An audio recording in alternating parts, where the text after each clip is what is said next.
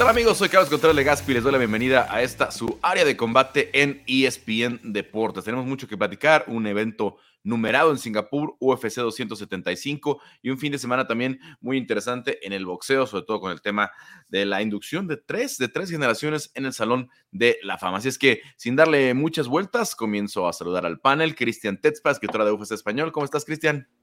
Hola, ¿qué tal, Carlos? Contenta de estar contigo y ya también emocionada por UFC 275 porque yo creo que lo que vamos a ver de Valentina eh, va a ser bastante bueno. Bueno, Valentina Shevchenko eh, defiende contra Tayla Santos y Giri Prohaska es el retador en turno para eh, Glover Teixeira en su primera defensa. Diego Lecanda de MMA Shock, ¿cómo estás? ¿Qué onda, Carlos? Cris, muy bien, muchas gracias. Igual emocionado de hablar de la cartelera porque van a haber peleas muy buenas. Es una cartelera muy extraña. Tengo ahí unas quejas que ahorita, ahorita hablamos, pero la verdad es que eh, los tres de hasta arriba, eh, con esos tres tengo suficiente para, para estar contento y, a darle, porque va a ser una pelea muy interesante eh, la estelar con, con dos peleadores muy diferentes, hasta opuestos en muchas cosas. Bueno, antes de entrar de lleno a, UFC 275 en Singapur, eh, nada más para toda la gente que nos ve, que nos escucha, eh, el horario es el normal de pay-per-view. Si están acostumbrados ustedes a que en sus países arranque a las 5 de la tarde, a las 6 eh, de la tarde, 4 de la tarde, 8 de la noche, es el horario normal. Van a estar peleando tempranito, desde las 5 de la mañana, me parece tiempo de Singapur. Hay combates, así es que eh, no, no hay que ajustarse, no es como en Abu Dhabi, que sí nos tocó un poco tempranera la cartelera. Y nada más les quiero hacer esta pregunta, nada más para, para no dejar pasar el evento del, sábado anterior. Em, ¿Cómo vieron eh, la, detención? ¿Fue correcta la forma en la que interviene Herb en el evento estelar cuando eh, Alexander Volkov estaba conectando a Jairzinho Rosenstrike? Yo creo que sí, a mí me parece que Jairzinho estaba en muy mala posición. Yo creo que, o sea, de no haber detenido la pelea habrían pasado unos tres, cuatro golpes de más y el resultado hubiera sido el mismo. Entonces, muchas veces se le exige a Herb Dean eh, que detenga antes las peleas. Esta vez lo hizo y a mi parecer lo hizo de buena manera porque no creo que Jairzinho se hubiera podido reponer a la avalancha de golpes que estaba lanzando Alexander Volkov. ¿Tú cómo la viste, Diego? Yo, yo estoy de acuerdo. La verdad, la pelea no la pude ver en tiempo real. Entonces yo más bien primero vi todas las quejas en Twitter y dije, bueno, pues vamos a ver, ¿no? Ya después la pude ver. No me sorprendió. Eh, creo, que, creo que lo tenía lastimado y además tenemos que recordar que los referees también tienen la adrenalina hasta arriba y están viendo en cámara lenta todo. Es como si le pusieras pausa y fueras cuadro por cuadro. Entonces, en el momento en el que Herb Dean ve un en una milésima de segundo a un Rosenstruik que está dando la espalda, que está escapando, que eh, se está tumbando, ahí es en donde decide detenerla. A lo mejor Rosenstruik se pudo recuperar bien de ahí, pero eso no significa que no estuviera ya lastimado anteriormente. Entonces, no se me hizo tan malo tampoco, la verdad. Bueno, yo creo que cuando cae el protector bucal es cuando se decide Herdin a, a, detener la pelea, cuando ve que las condiciones no son buenas, porque además eh, ahí hay que proteger las piezas dentales, ¿eh? porque es muy fácil que se rompa un diente, es muy fácil que, se, te tiren un diente ya sin el protector bucal y, iba a seguir tirando Alexander Volkov. Bueno, eh, dejamos hasta ahí el tema. Lo que nos sorprende es que haya actuado a tiempo Herbdin, porque normalmente nos tiene acostumbrados a, otra cosa, ¿no? Normalmente él deja que pase un poquito más de castigo, al menos así es su estilo de referiar, y generalmente es polémico. Ahí está Ahí está nada más eh, lo que nos deja. Desafortunadamente para Volkov, la división está por ahí atorada. Estamos esperando qué sucede probablemente en el mes de septiembre. John Jones en contra de Stephen Miocic.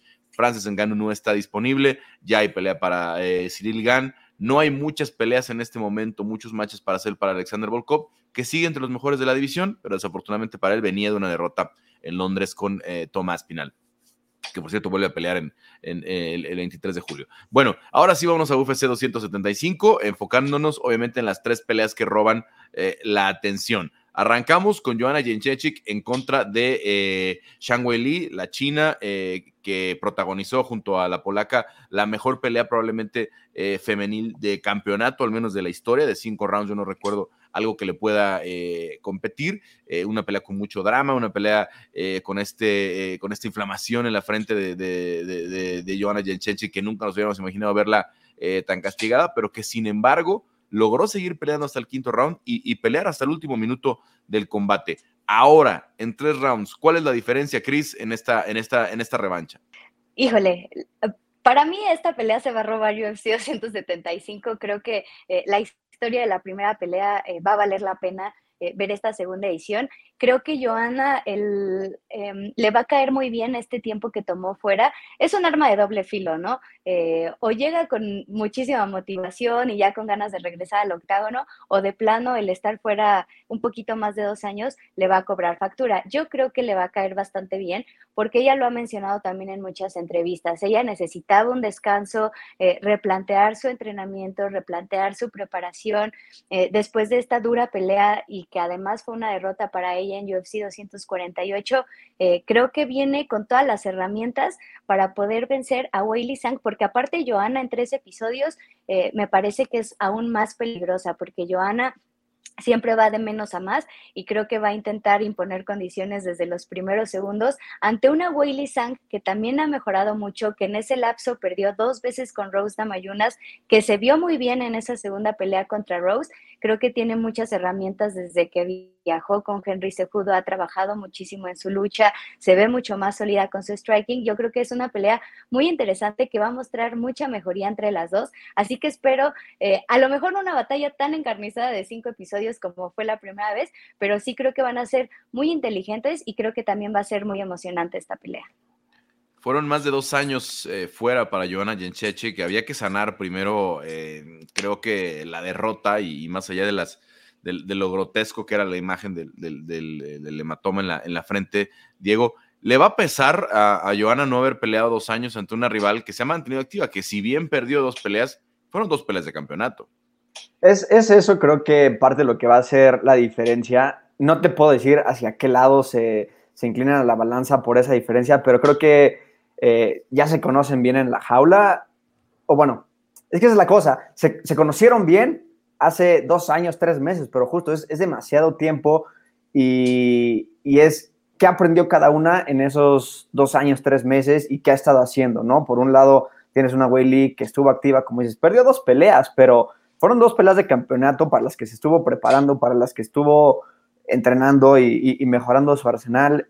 Y, y, Joana tenía que descansar y dice que le fue bien, pero al final del día sí la vimos un poquito también pasándola bien, eh, eh, sentada en sus laureles, ahí pidiendo una pelea de cinturón que la verdad no se merecía.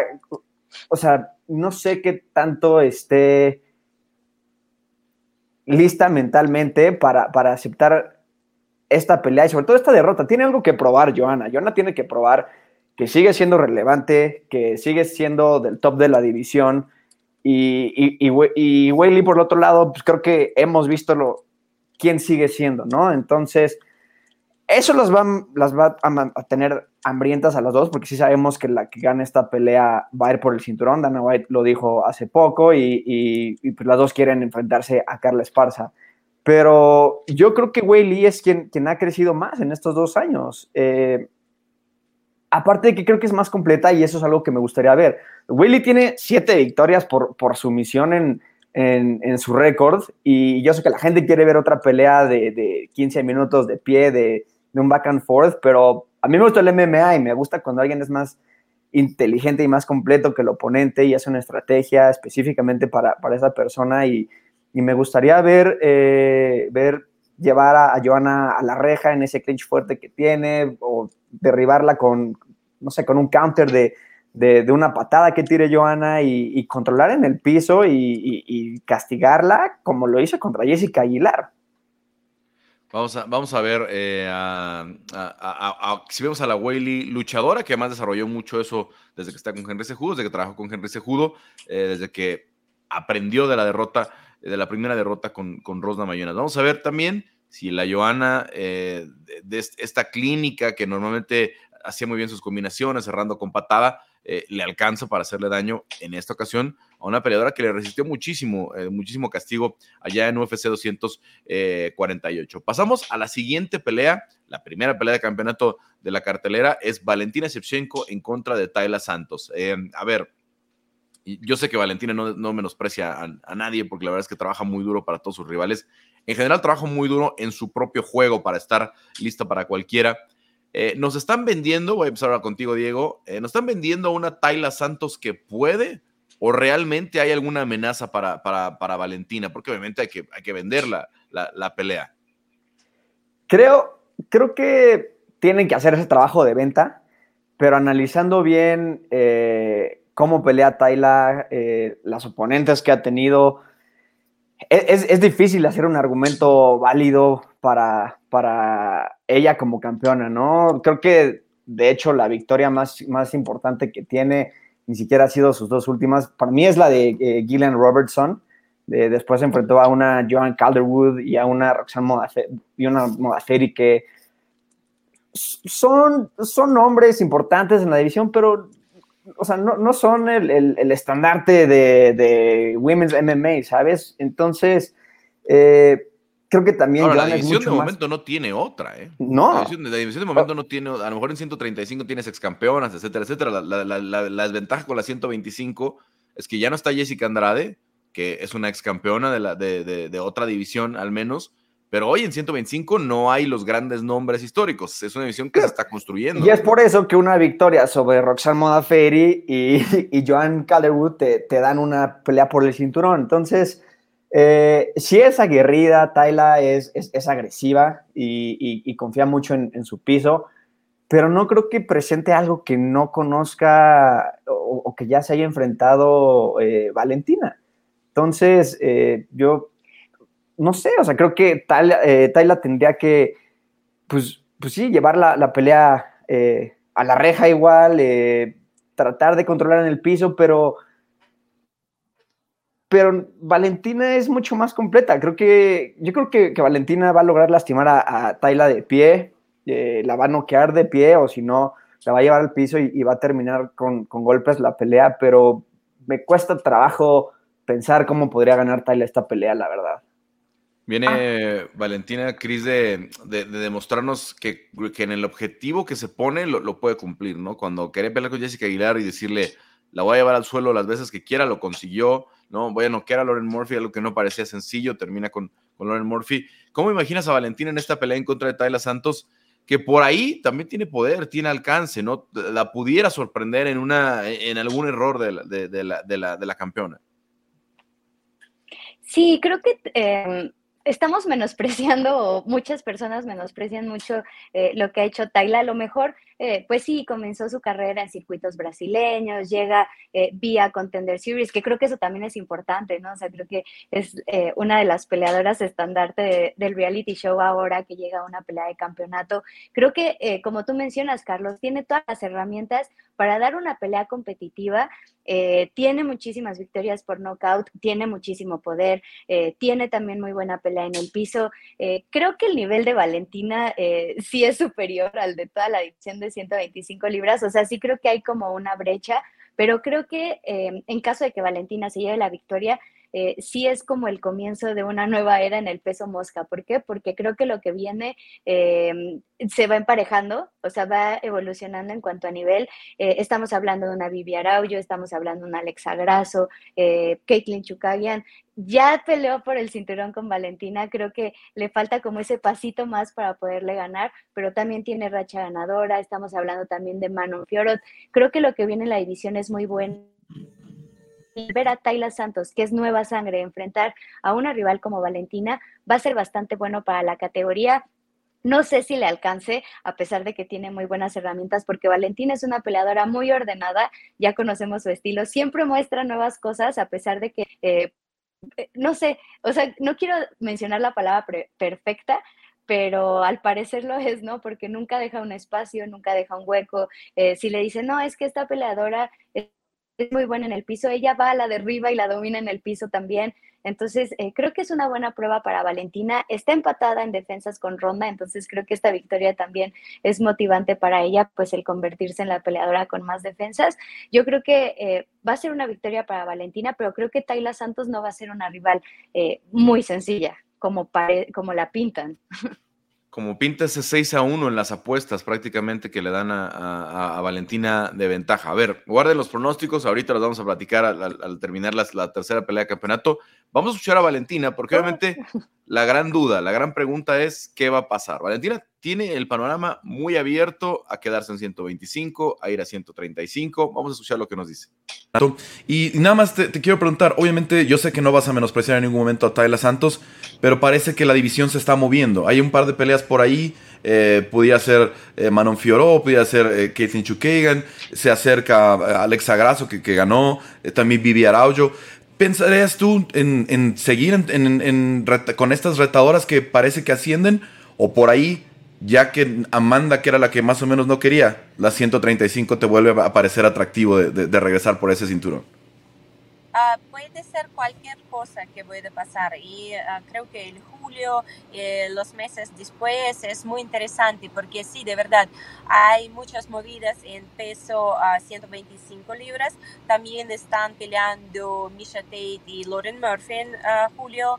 También a oportunidad pelear contra Amanda y, tener esta tercera pelea, pero también depende cómo ellas pelean y quién va a estar ganadora en su pelea contra Juliana Peña. También mm, sería una interesante pelea contra Juliana porque también tenemos historia. unos años atrás yo la sometió con una palanca a brazo. Entonces ya, sí, es... Muchos, muchas peleas pueden pasar contra diferentes contrincantes, pero lo más importante que estoy lista para pelear con todos, con todas estos peleadores. Pues muy bien, eh, Valentina, estaremos obviamente pendiente eh, de la pelea y que todo salga bien en estos días. Muchas gracias. Bueno, bueno, eh, a ver, tiene abierto el panorama a todas. El nombre que me preocupa ahí de los que menciona es eh, Misha Tate con Lauren Murphy, porque eh, obviamente hemos visto el ascenso eh, de Manon Fiorot, hemos visto el ascenso, el, ascenso de, de Vivi Araujo, hemos visto el ascenso de Alexa Grasso, que se van a enfrentar. Manon Fiorot también tiene una pelea importante en el mes de septiembre con, con Kagan. Y, y, pareciera que el nombre por ahí más atractivo en la, división es el de Misha Tate porque es una ex campeona, ¿no? Pero hay que tomar en cuenta lo que ha sido el regreso de Misha Tate, ¿no? Todavía yo creo que está muy lejos de forma de campeonato, ¿no? Eh, probablemente sería la que adornaría mejor un pay-per-view porque tiene una base muy grande de seguidores, eh, porque es una pionera del MMA, es muy querida por los fans, pero no está, creo, hoy en nivel arriba ni de Vivi, ni de Alexa, ni de, eh, ni de Manon Fiorot, por ejemplo.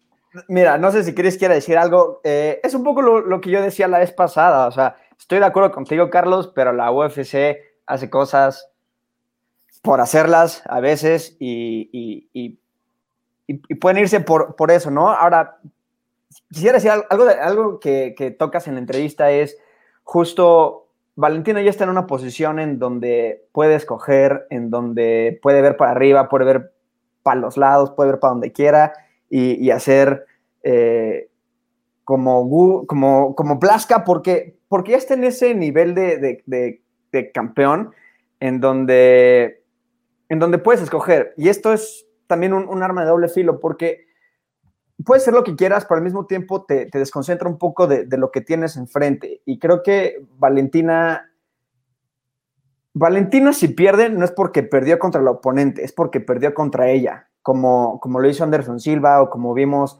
Amanda Nunes hace poco. Pierden porque, porque pierden ese enfoque, porque empiezan a a confiarse, empiezan a, ver para otros lados y a tener distracciones. Entonces, a esa ahorita, así como está Valentina, ya, ya perdió el enfoque, ya está viendo para otros lados y eso es lo que le va a dar a, a Tayla esa ventaja. Creo que todavía no, creo que Valentina todavía quiere hacer mucho y sabe lo que representa esta victoria. Entonces, si Tayla gana es porque Valentina va a perder contra ella misma y no creo que ahorita Valentina esté en ese punto. O sea, creo que, creo que es alguien que sabe cómo hacer las cosas y es metódica y aunque sí ve para otros lados, va paso por paso y nunca la hemos visto subestimar a un oponente.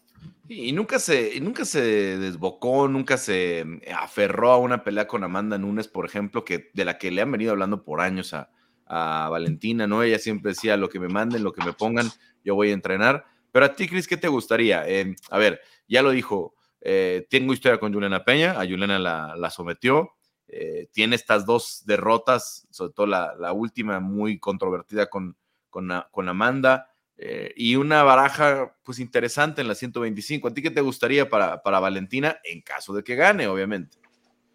En caso de que gane y que el panorama sea favorable para Alexa, me gustaría ver esa pelea primero, Valentina contra Alexa, y ya después que eh, lo que suceda en esa pelea, me gustaría eh, ver a Valentina a lo mejor ya en las 135 libras otra vez. Creo que esa división sí le quedó a deber a Valentina. Creo que ahora ya Em, y pues con mucha más experiencia, creo que podría lograr también cosas importantes en esa división. Entonces, pues es el panorama que, a mí me gustaría para ella, ¿no? Pero primero que resuelva las cosas en 125 y no nos deje con la división abierta como está sucediendo, eh, pues a lo mejor en, 135 después de la pelea entre Juliana, Amanda y lo que vaya a suceder.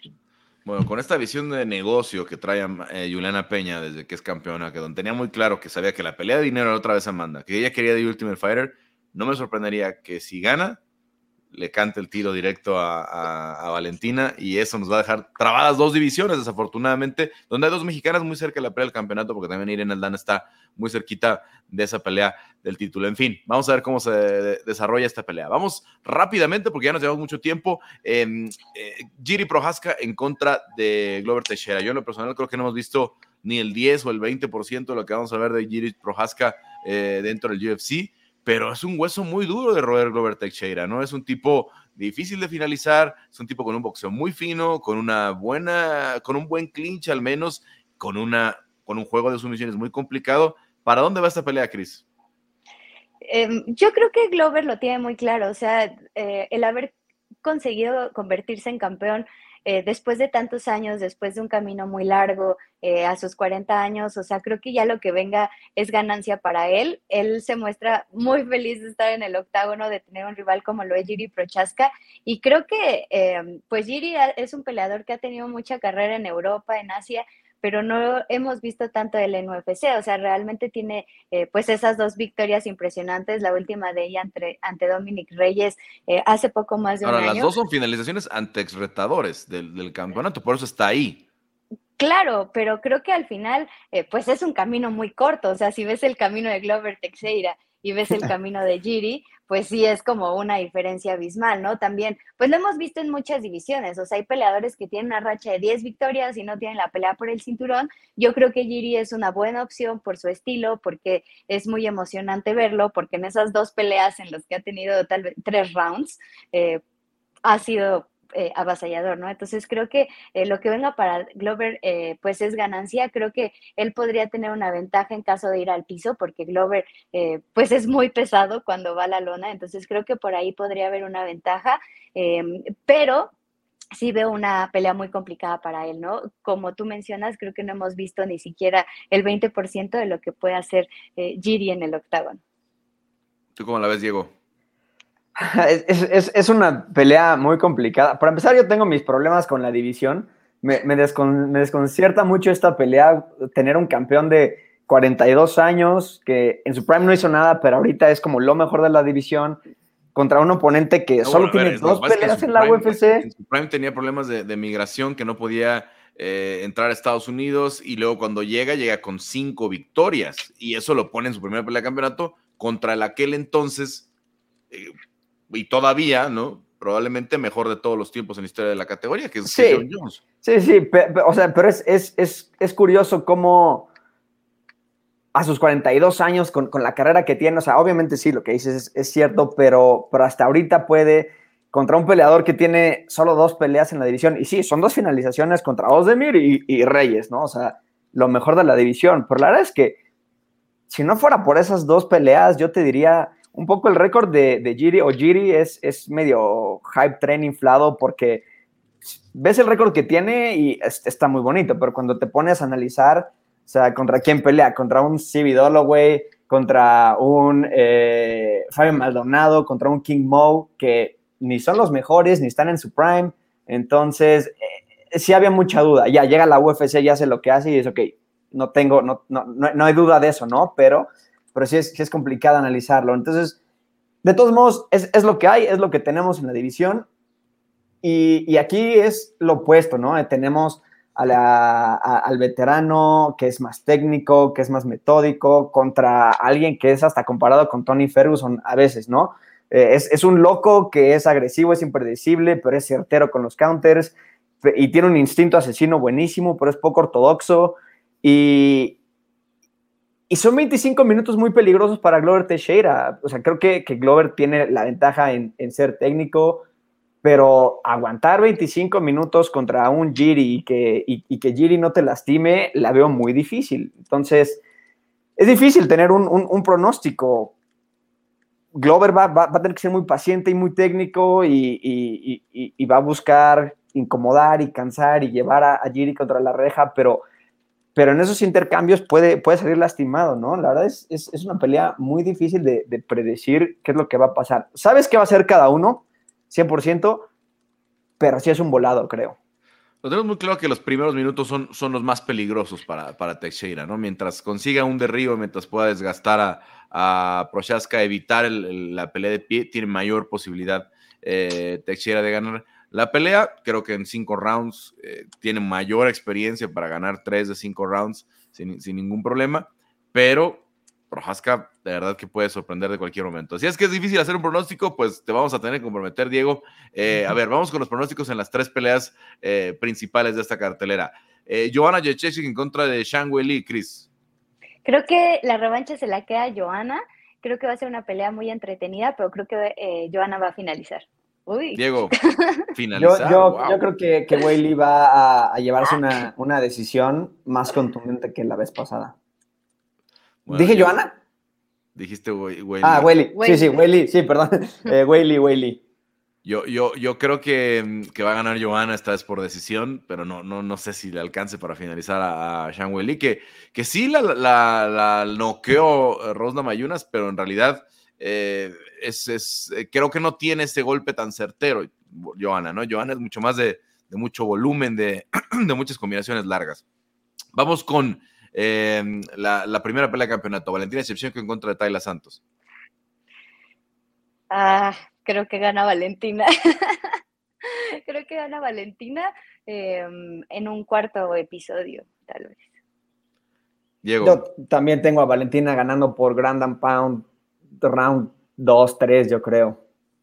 Sí, a mí Valentina también en esta parte de la entrevista que no, que no veíamos me decía que la va a tratar de romper temprano, o sea, que, no, que va a tratar como de romper su juego temprano, no de, de finalizarla, sino... Entonces yo creo la verdad que antes del tercero se la, se la lleva eh, Valentina, es difícil apostar algo, algo en contra en este momento eh, de la campeona. Y eh, vámonos con la de campeonato en las 205 libras, Giri Prohaska en contra de Glover Teixeira. Mm, oh, demonios, qué difícil. me gustaría decir que Glover, pero me parece que va a haber nuevo campeón de peso semicompleto. Bueno, pues ahí está eh, la, la, sorpresa. ¿Sería finalización o cómo le imaginas? Sí, creo que va a ser finalización en un tercer round, segundo o tercer round. ¿Tú, Diego? Sí, es que puedes hacer todo bien y de todos modos ser noqueado por, por Giri como lo hizo Dominic Reyes, ¿no? Entonces yo creo que eso va a pasar también, como decía, 25 minutos con Giri y, y, y, que no conecte algo poderoso es, está difícil. Entonces, Glover tener, va a tener buenos momentos, pero la edad chance lo va a alcanzar y, también veo a Giri noqueándolo en un tercer round. Bueno, yo por el bien de la división me gustaría ver a Giri, hacer la nueva estrella, ver este, su estilo espectacular, pero creo que Glover todavía tiene gas en el tanque, creo que todavía tiene la experiencia y se me hace que, que lo va que lo va a chamaquear a, a, a Prohaska, tiene Ojalá, ¿eh? Se le va a meter en la bolsa, le va a cerrar el clinch, va a ser difícil. Si se va a la decisión, me parece imposible que gane Giri y, y yo creo que va a ser eh, el que, se, el que se quede este combate. A ver, nada más rápidamente, hay dos peleas más eh, de latinas. Está eh, Jocelyn Edwards en contra de Ramona Pascual, es en 145 libras, y Silvana Gómez Juárez eh, estará enfrentando a Liang Na, la china, en, su tercera oportunidad ya, una llamada, una última llamada para, para Silvana, porque condiciones en las que hayan sido su llegada, pues en 0-3 es muy difícil eh, mantenerse dentro de la promoción. ¿Cómo ven este, este, este par de peleas?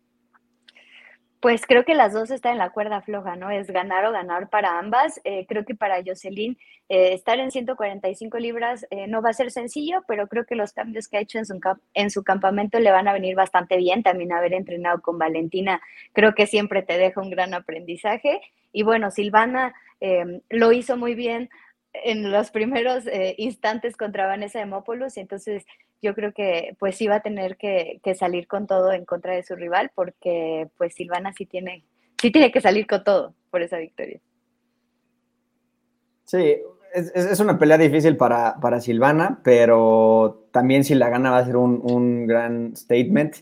Eh, ha sido difícil, su, camino en, la UFC ha tenido oponentes duras, entonces pues, pues sí, ¿no? Es, es necesario esa, victoria. Aunque bueno, ya tres derrotas en la UFC a veces no significa mucho, habrá que ver. Yo por eso tenía ahí, mis quejas. Yo no sé qué hace eh, Rogerio Bontorín en, el, main event, digo, en el main card, pero bueno. este. Es como el cape, ¿no? Sí, sí, sí. Eh, o sea, yo, son esas cosas que me molestan, eh, pero bueno, ni pex, ¿no? Y, por otro lado, eh, Ramona y, Jocelyn, pues, pues no sé, yo, creo que, Ramona Pascual va, a salir con la victoria en esta pelea. Eh, y hay otras muy buenas peleas en la, en la cartelera, ¿verdad? Yo estoy muy emocionado de ver a Andre Fialo, su cuarta pelea del año, creo. Sí, la cuarta. Sí, entonces, eh, si, lo, si lo vemos seguir con, ese tren, lo, vamos a ver en los rankings alto a, a final de año. Y, también eh, tengo mucha curiosidad de ver qué hace, porque son pocas peleas que tiene ahorita en, la UFC, Jack de la Madalena, pero, pero vamos a ver qué hace, ¿no? El gran prospecto australiano, Jack de la Madalena, que tiene un seguimiento importante, y André Fialo, que obviamente lo han estado siguiendo la gente de Sanford muy de cerca, apoyándolo, y es uno de los peleadores, este, la verdad, que, que ha venido impactando en este año. Vamos a escuchar rápidamente a, Silvana Gómez Juárez, eh, consciente de esta situación, pero también convencida que con Liana eh, puede ser una pelea muy diferente a lo que tuvo tanto con Lupita Godínez como con, eh, con Vanessa Denopoulos. ya decías eso, es, la meta porque obviamente la primera pelea te llegó de, última hora, ¿no? Tú venías planeando en una rival y de pronto no va a ser Contender Series, va a ser ya directo en UFC. Eh, luego con, eh, con, eh, con, con, Lily, con, con Vanessa Demopoulos, em, hay una oportunidad en la que la, mandas a la lona, parece que con tu poder la puedes terminar y te sorprende. Ahora, ¿cuál es lo que, ¿qué es lo que tú esperas de, de Liang Na? Una peleadora a lo mejor más aguerrida, que a lo mejor va a pelear más de pie. ¿qué, ¿qué, tipo de combate esperas en esta ocasión? Uh, así como nombraste de todas las otras peleas, eh, siento que es, ha sido una evolución en mí, eh, una maduración de, la pelea, de lo mental, de, todo. Y la verdad que yo espero una guerra, ¿no? Este, estoy preparada en todos los aspectos eh, y he trabajado mucho para ya no tener huecos. Quizás eran simples cosas que, que podrían haber cambiado la pelea completa eh, detalles técnicos y, ese tipo de cosas y al mismo tiempo también estar dentro de UFC, ¿no? Eh, dentro, estar dentro de UFC es, es algo muy, muy grande eh, y hoy lo hablábamos y lo veníamos charlando con nuestros coaches también, con Raúl, que es, este, te hace evolucionar sí o sí. Este, y estar en constante pelea, así como es mi tercer pelea, pero es como que hice, comí, no sé, tres días y ya otra vez, en camp otra vez, entonces este, realmente siento que evolucioné mucho desde mi última pelea eh, y nada, vengo a demostrarlo, ¿no? Y siento que es una peleadora aguerrida que se va a prestar para un muy buen show también. Ella. Bueno, pues ahí está, ahí está eh, Silvana, que obviamente eh, va a ser de las que pelea tempranito, va a pelear por ahí de las cinco y media, seis de la mañana, tiempo de Singapur, así es que tuvieron que, que adaptarse a la situación. Diego, Cris, ¿algo más que comentar de 275? pues que sea una gran cartelera y que podamos estar platicando la otra semana de que realmente vivimos combates muy emocionantes. Yo estoy muy emocionado por el top 3, te digo, hay, hay otras peleas también que se me hacen muy raras. Este, Brendan, Brendan Allen contra Malcolm también es, es, una pelea muy dispareja. O sea, hay, hay matchmaking muy extraño en esta cartelera.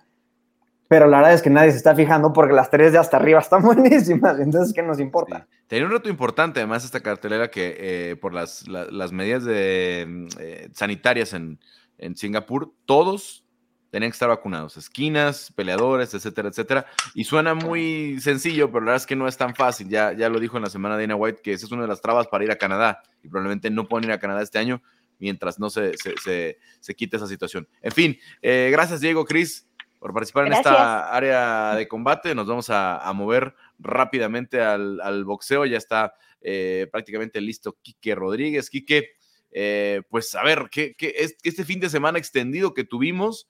Eh, obviamente destacando ahí con eh, Cambosos, eh, pero luego hasta el martes con la gran actuación de Inoue en contra de Nonito Donaire, lo que vi en el fin de semana con Berlanga y también una, una generación o tres generaciones en el Salón de la Fama que nos van a llegar de nombres el, fin de semana en, la ceremonia. ¿Qué tal, Carlos, a todos los amigos de Área de Combate? Sí, la verdad es que fue un fin de semana extremadamente intenso de boxeo. Eh, primeramente, bueno, fue, fue la pelea de Devin Haney contra George Cambos allá en Australia. Eh, una pelea que había generado muchas expectativas, una pelea como lo hablamos la semana pasada, pues en un mercado como el australiano, que quizás a veces el boxeo no eh, voltea a ver tanto, el boxeo, el, boxeo internacional no voltea, no voltea a ver tanto, pero es un, es un mercado bastante interesante. Y bueno, y qué exhibición de Devin Haney, ¿no? Más allá de si el estilo gusta, si no gusta, si es aburrido, si no es aburrido, qué buena exhibición del norteamericano, eh, uno de los mejores jabs en la actualidad. Eh, un boxeador que ahora es campeón indiscutido, que era un poquito el asterisco que él tenía, bueno, que, tenía este cinturón o esos títulos por, por, porque estaba, porque Devin tenía uno, porque Cambosos tenía otro. Y, bueno, eh, desde mi punto de vista, Cambosos sí, sí quedó a deber, sí decepcionó. Eh, una cosa es el estilo, ¿no? De un boxeador que, que pudiera resultar poco atractivo para el público o para el espectáculo, pero si el que está enfrente de ti no hace nada o no, o, de repente queda completamente paralizado y no, no tiene la capacidad de, hacer algo para contrarrestar lo que hace el oponente, pues evidentemente eh, el espectáculo se vuelve tedioso. A mí me parece que, desde de Camboso sí dejó mucho que desear y, pues nada, muy, muy merecido campeón indiscutido peso ligero. Ahora, a ver, ¿cómo pasamos de, eh, en este, cómo llegamos a esta situación, eh, Quique? Porque, a ver, Lomachenko nos parecía invencible, ¿no? Sí. Este, parecía eh, el mejor libra por libra del mundo, etcétera, etcétera, con esta espectacular carrera amateur. Eh, y, luego pierde sorpresivamente con, con, con Teófimo, de, entregándole prácticamente la primera mitad de la pelea a, a, López, ¿no? y, y, de pronto ya teníamos a Teófimo en un pedestal, ¿no? Teófimo tiene una pelea floja con eh, Cambosos por ahí con una serie de situaciones que después revela, este, eh, y, no le creímos mucho, nos convencimos con Cambosos. Y ahora Devin Haney, bueno, pues con una exhibición de técnica eh, impresionante, impecable, nos deja otra vez sin el que pensamos que era el, mejor de la categoría. Este, ¿Cómo llegamos a este punto? ¿Y, qué tanto le queremos a Haney ahora que, que, va a ser un reinado largo, que, que, que va a poder estar a la altura? pues de esta categoría que, cuando reinó Lomachenko la gente estaba muy feliz, la gente estaba contenta con todo lo que hacía el ucraniano. Recordemos que en aquella pelea de Lomachenko contra Teofimo, eh, Lomachenko eh, fue operado de, su hombro izquierdo como tres días después. También hizo una preparación en la que estuvo muy lastimado el hombro, no le dijo ni a Bob Arum y hasta Bob Arum se sacó de onda. Eh, y me parece que ha habido circunstancias que llevaron a, a donde estamos el día de hoy. Quizás de todas estas peleas que mencionas, Carlos, creo que la de este fin de semana, la de Cambosos contra Heini, fue pues quizás la eh, eh, eh, en donde los boxeadores llegaron en, sanos al 100% y donde de verdad el nivel boxístico es el que iba a marcar la diferencia, ¿no? Quizás tanto lo de Teófimo como lo de Cambosos, pues fue, podríamos decir, un poquito circunstancial. Creo que a Cambosos, pues creo que nos quedó claro que los boxeadores que se le acomodan son tipo Teófimo, que se queden parados, que, que, busquen fajarse, que peguen eh, o que peguen duro y él resistir, eh, intercambiar, ser agresivo.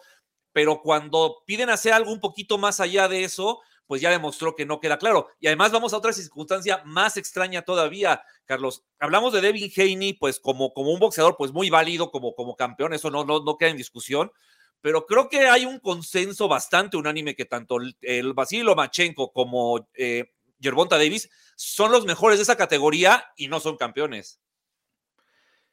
Y, ahí están, obviamente, en, la boca eh, de todos, ¿no? Lo machen con, con esta situación, obviamente, política, eh, social que está viviendo en, Ucrania. No, no, no, está pintando mucho en las, en, las grandes carteleras, pero bueno, vamos a ver qué pasa con Tank. Eh, Ryan García pelea este fin de semana, una pelea, pues digamos, de, de preparación, de rebote para algo, para algo grande. Vamos a ver qué, qué, qué se viene, pero a final de cuentas eh, creo que Haney viene a, colocarse en una posición, pues ahí privilegiada, ¿no? Para lo que pudiera venir. Y merecida, ¿eh? O sea, no, no, no quitarle nada de mérito a Devin Haney, porque él al final de cuentas, si revisa su carrera, pues tampoco es que todas sus peleas hayan sido fáciles, ¿no? Por ahí tuvo a Jorge Linares, tuvo a un mexicano llamado Antonio Moral, que, que Morán, que venía muy bien preparado.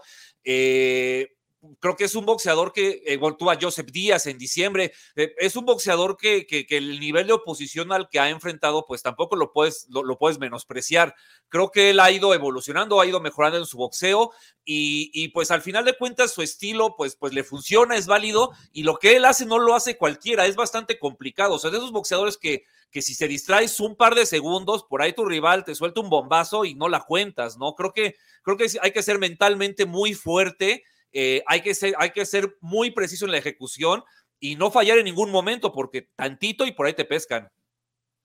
Bueno, eh, nada más para cerrar el tema, eh, ¿tú eres de los que dice que es indiscutido o no es indiscutido?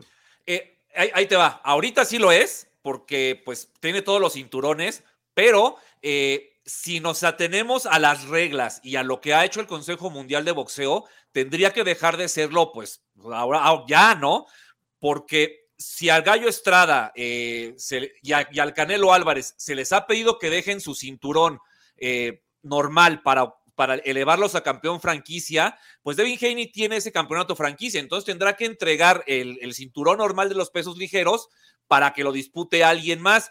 Esas son las cosas que hace el Consejo que son muy extrañas, pero si lo ha hecho con los demás, con, Devin Haney también tendría que hacerlo y pues volvería, volveríamos a tener ese asterisco que teníamos hasta antes de esta pelea con el, con el cinturón específico del consejo. Em, a ver, eh, ¿algo más o nos saltamos ya directo hasta el martes en la madrugada acá en, México con eh, eh, Inoue Donaire?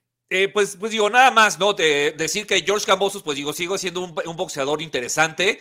creo que demostró que, que, su boxeo pues es limitado, pero seguramente lo volveremos a ver por, en peleas importantes porque además ya demostró que tiene mercado y eso pues sabemos que en los deportes de combate gusta, ¿no, Carlos?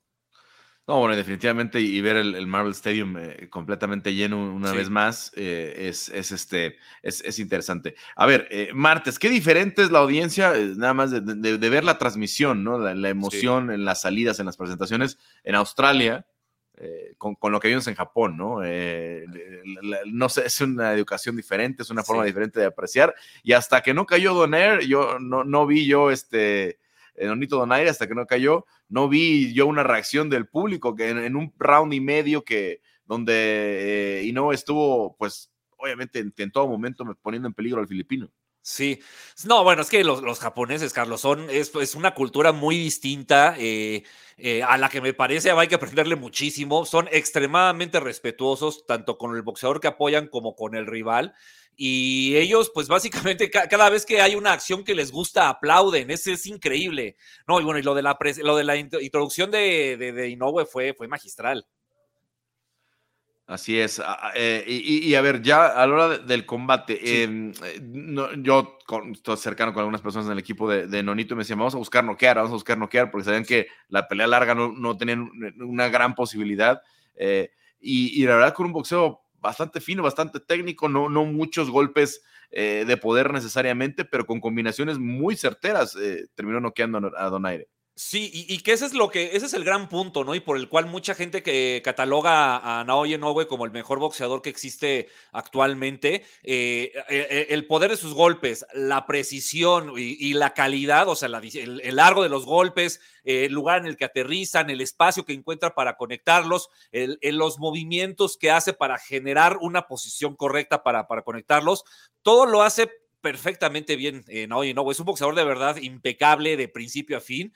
Y, fíjate que ese primer round, hasta antes de la, de la caída, faltando un par de segundos para que terminara, a mí me parecía que Nonito tampoco estaba haciendo una pelea en la que se viera del todo mal, ¿eh? Por ahí llegó a meter un poquito las manos, parece que no estaba caminando mal el ring, yo, no lo vi tan pesado como decían que se veía, eh, pero estás enfrente de un boxeador que es implacable, y ante eso, pues es, muy difícil, por más bien que puedas estar, hacer algo. Bueno, pues em, nos deja claro que, pues, es el mejor libra por libra del mundo y Noé. Eh, ¿Contra quién lo deberíamos ver ahora? Híjole, eh, pues mira, eh, así como, como de ver, si él quiere unificar los campeonatos de peso gallo de las 118 libras, pues tendría que pelear con Paul Butler, un boxeador británico que, pues sinceramente, pues, pues quizás en la misma categoría de, de, las 118 libras, pues no sería uno de los cinco más importantes o de los mejores, pero es el que tiene el cinturón que le falta a Inoue, entonces quizás es la pelea que tendría que venir. Después de que unifiquen a Oye Inoue, que ahorita está medio de moda este tema de las unificaciones en el boxeo, pues me parece que el combate que tendría que hacerse, pues, pues para ver una competencia real para Inoue, porque me parece que es un tema, o sea, tanto Gallo como Super Gallo, el nivel de competencia, pues es bajo y para Inoue, pues no hay muchas opciones. El, el, que está es Stephen Fulton, que también buscaría unificar. Entonces, imagínate, pensar una posible doble unificación para el japonés sería increíble, ¿no? Entonces, yo creo que es lo que viene a un plazo corto y si por ahí se pudiera que subieran de categoría el Gallo Estrada y el Chocolatito González, bueno, sería maravilloso. Bueno, vamos a ver, porque además serían peleas atractivas para traerlo a, América, ¿no? Principalmente, ¿no? Para, para que pudiera eh, tener un, combate, sobre todo en Las Vegas, ¿no? Eh, pasamos nada más, em, no quiero dejar pasar, es, un fin de semana importante para, para la comunidad boricua, para los eh, seguidores puertorriqueños del boxeo, y, está Berlanga, ¿no? En esta cartelera en el Madison Square Garden. Sí, una nueva prueba para Edgar Berlanga, Carlos, que desde que terminó su racha de 16 peleas ganadas en el primer round, eh, pues la verdad es que el boxeo que ha mostrado ha sido pues, pues malo, ¿no? Limitado. Eh, un boxeador, es, un caso bien extraño. Imagínate, o sea, eh, incluso en artes marciales mixtas, que seas un boxeador que de repente estás peleando por campeonatos mundiales, pero a lo largo de tu carrera nunca te has sentado a recibir una instrucción del banquillo por parte de tu esquina. O sea, es un tema bien extraño, ¿no? Me parece que él, pues quizás de manera circunstancial, porque tampoco creo que haya sido eh, realmente a propósito que él haya hecho este récord, se fue dando y fueron las cosas que salieron. Eh, me parece que él se saltó muchos procesos de crecimiento como, como boxeador. Su, etapa de cuatro rounds, de seis rounds, que alguien lo haya metido en problemas en algún momento para llegar a esta etapa, pues tener un poquito más de experiencia, un poquito más de sabiduría arriba del ring, saber manejar mejor las cosas. En su última pelea, un boxeador, eh, pues que había sido noqueado por Golovkin en cuatro rounds, pues lo hizo ver un poquito mal, ¿no? Entonces, creo que Edgar Berlanga es un boxeador que necesita como muchas peleas pues, pues de fogueo, siendo campeón, siendo peleador 12 rounds, que es una situación medio extraña, por el mercado que tienen Puerto, eh, con los boricuas en Nueva York, ¿no? Entonces, pues seguramente lo seguiremos viendo, pero, pero creo que es un boxeador que, pues, que hay que entenderlo, hay que entender cómo es, ¿no? Es un boxeador que, que, que tiene que evolucionar muchísimo si quiere ser de élite. Bueno, pues veremos una prueba más este eh, fin de semana y nada más eh, Quique, mencionar algunos nombres, ¿no? Porque son muy largas las, listas, son, son, tres clases las que se estarán induciendo este fin de semana en el Salón de, la Fama, pero obviamente nos llama la atención Juan Manuel Márquez, eh, eh, Floyd Mayweather, Miguel Cotto, Holly Holm, Laila Ali. es una, son, son, tres clases, Bernard Hopkins, Sugar Shane Mosley. Es una son tres clases eh, de, espectaculares, ¿no? Que con el tema de la pandemia, que no hubo inducción ni en el 2020 ni en el 21, pues se van a juntar eh, este fin de semana en Canastota. Sí, espectacular, la verdad. Y, la verdad es que el boxeo es un, es, un deporte pues, que tiene una historia muy, muy rica y, muy nutrida que, muchos espectadores, muchos fanáticos pues, pues han, disfrutado. Eh, y ver a todas estas personalidades pues, pues ser inducidas, pues que, que, su nombre quede, digamos, en la inmortalidad, pues está, eh, eh, está increíble, ¿no? Eh, Floyd Mayweather, pues uno de los mejores de todos los tiempos, Juan Manuel Márquez, un boxeador que pues, pues que le dio muchísimo al boxeo mexicano, me parece que es, que es este, pues, pues será un, un evento muy emotivo y pues ahí andaremos pendientes. Bueno, André Ward también se me pasaba por ahí, entre, entre, entre varios. Son, varios, varios. muchos pendientes de la cobertura en ESPN Deportes de toda esta, em, esta ceremonia y el, y el, desfile el próximo eh, domingo. Quique, ¿algo más este fin de semana que se nos esté pasando? Bueno, eh, este eh, viernes en Guadalajara hay boxeo, Eddie Hearn, Matchroom Boxing. Eh, eh, Hiroto Kyoguchi contra Esteban Bermúdez, pelea por el campeonato mundial peso minimosca de la Asociación Mundial de Boxeo. Y regresa también al ring, me parece un boxeador que, que como fanático del boxeo, pues siempre es un gusto ver y, y ojalá verlo crecer. Es Eduardo Rocky Hernández ante Jorge Castañeda, una pelea muy interesante, eh, pues a través de la Zone. Me parece que, vale la pena muchísimo este, este, esta cartelera y sobre todo estos dos combates. Bueno, pues ahí está, ahí está toda la información. Eh, Kike, muchas gracias y platicamos la próxima semana. Sí, sí, Carlos, seguro. Muchísimas gracias a ti y saludos a todos los amigos de Área de Combate. Bueno, pues muchas gracias a Kike, a, Cristian, a Diego que nos acompañaron en esta edición, también a Héctor Cruz, siempre eh, pendiente en la producción. Yo soy Carlos Contreras Legaspi y los espero la próxima semana aquí en el área de combate de ESPN Deportes.